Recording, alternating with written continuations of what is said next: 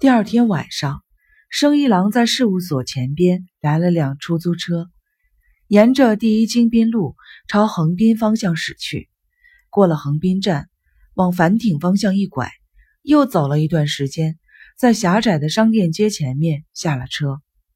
九点多了，生一郎走进亮着灰暗的路灯的住宅区，真看不出这里边还会有什么酒馆。他按照梁平指示的路线继续前行，终于看见了院子的木头门柱的球形电灯上的“奈绪”两个漂亮的毛笔字。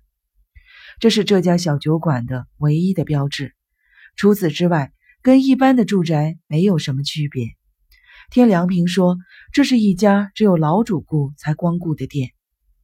木门开着，生意郎踏上了小院里铺着的石板。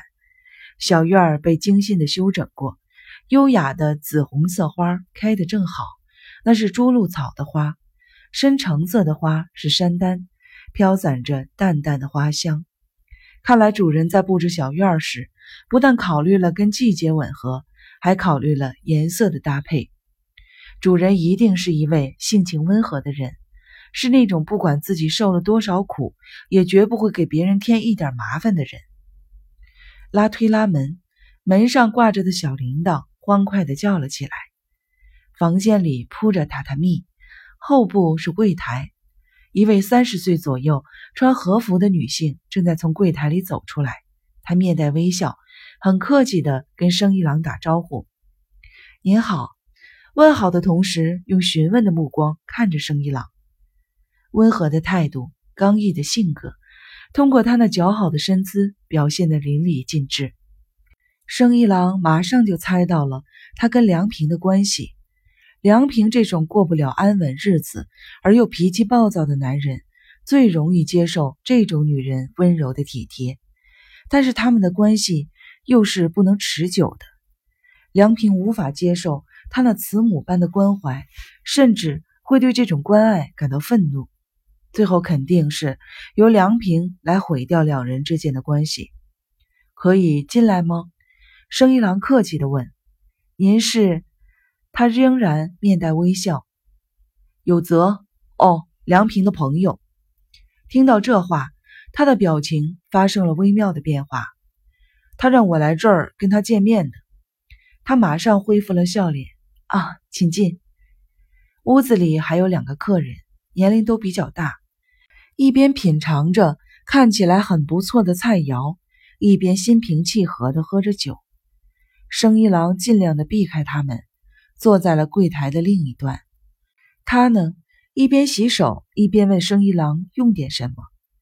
生一郎先叫了一瓶啤酒，又说：“今天还真是有点饿了，不好意思，我这里没有什么好菜。”说着把菜单递了过来。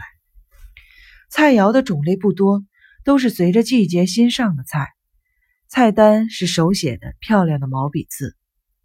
生一郎认为点菜太马虎了，有失礼貌，于是很认真地选了几样菜。一个小时以后，那两个客人走了，也再也没有来客人。大概是因为星期六吧。菜挺好吃的，啤酒也换成了日本酒。看着他那文静的样子，心情自然而然的变得很安宁。在这一个小时的时间里，生一郎只抽了一支烟。当他意识到这一点的时候，自己也吃了一惊。你也喝一杯吧，生一郎劝道。对不起，我不会喝酒。说完，向生一郎深深的鞠了一躬。在这一个小时的时间里，生一郎知道了他的名字叫做早川奈绪子，父亲原来是警察，退职以后开了这个小酒馆。因为这个原因。客人多是警察，或者是退职的警察。父亲死后，他一个人支撑着这个酒馆。您的工作跟警察没有什么关系吧？奈绪子问。看不出来吗？生一郎用手抹了一把脸。你看我像干什么的？干你这一行的，是不是一看人的外表就知道他是干什么的？奈绪子摇了摇头。我这儿来的客人有限。我也没有那么好的眼力。那你怎么看得出来我的工作跟警察没关系呢？奈绪子有点为难的说：“您说您是有泽的朋友，对不对？是啊，可是他的朋友到这儿来，您这是头一个，而且还跟他叫梁平，这说明您跟他的关系不是一般的亲密。”生一郎苦笑了一下：“你是不是觉得那小子根本没朋友？”今天来了一个，吓了你一跳吧？他一定有很多的朋友。其实你认为他一个朋友也没有，所以感到意外，是不是？不是。奈绪子低下了头。生一郎一口把杯子里的酒喝光。如果我是最近才认识他，肯定是很难跟他交往下去的。永远是傲慢无礼、怒容满面的样子，谁也不知道他在想什么。对人态度生硬，就是没有得罪人的意思，也往往把人都给得罪了。生一郎觉得奈绪子的表情变得僵硬起来，就问：“他对你发过火吗？为什么对我发火？”奈绪子一边擦拭着餐具，一边问：“只是有这种感觉。”奈绪子没有搭话。生一郎叼上了一支烟，不由得说起了。他跟梁平的友谊来，我们早就认识了十八年了。如果不追溯到那个时候啊，这小子说不定一个知心朋友都没有呢。至少我是这样。打那以后，我是一个知心朋友都没有碰到过的，也不可能碰得到。你们是小学同学，差不多吧？生一郎含混地说。那么，女性的知心朋友。有过吗？奈绪子又把话题拉了回来。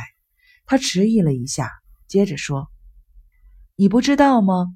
有一个叫什么优希的朋友。”生一郎一惊：“你怎么知道？”果不其然，原来那么久以前就认识啊！这小子跟你说过他的事了？没有，我只是凭直觉，觉得他是有泽心里一直想着的人。奈绪子转过身去，一边把擦拭好的餐具放进碗橱里，一边装着若无其事的样子问道：“那位女士现在在哪儿？”生一郎没弄懂他到底是什么意思，一时不知道怎么回答才好。就在这时，门上的小铃铛响了起来。生一郎好像抓住了救命稻草似的回过头去，是梁平，让你久等了。梁平说着。在生一郎的身边坐了下来，奈绪子默默地递给梁平一个手巾、一个杯子，打开一瓶啤酒，要给梁平斟酒。梁平抢过酒瓶，冷冷地说：“我们要谈点事，饿不饿？”梁平摇摇头，自己给自己倒了一杯。奈绪子什么也没有说，就走了。看着梁平把一杯啤酒一口气的喝完，生一郎问。很忙吗？又有新案子了？梁平紧锁着双眉，一副不耐烦的样子。哪是什么新案子，还是以前的老案子，又要上证人席。昨天、今天都被法官叫去搞什么事前准备。如果开庭的话，要不要我帮忙？不是民事案件，不是民事案件也没关系吗？帮不上大忙，还不能帮点小忙啊？这不是求人帮忙的事情。被捕的罪犯指控我在逮捕他的时候有违法的行为，说我抓他的时候把手枪塞进他的嘴里，差点崩了他。生一郎不由得笑了，这小子太过分了。你说谁太过分了？这还用问吗？指控警察有暴力行为的被告人多了，是真是假，在你这个刑警面前，我也敢说，至少。一半对一半，但是把手枪塞进嘴里去，让谁说也是胡说八道，不是胡说。生一郎怀疑自己的耳朵出了毛病。梁平一边往杯子里倒酒，一边说：“我是那么干的。”什么？说你是那么干的？要不是有人及时制止，我就把他给崩了。没崩了他个王八蛋，现在还在后悔呢。梁平一口气的把满满的一杯酒喝了个精光。生一郎盯着梁平灰暗的侧影，不说话了。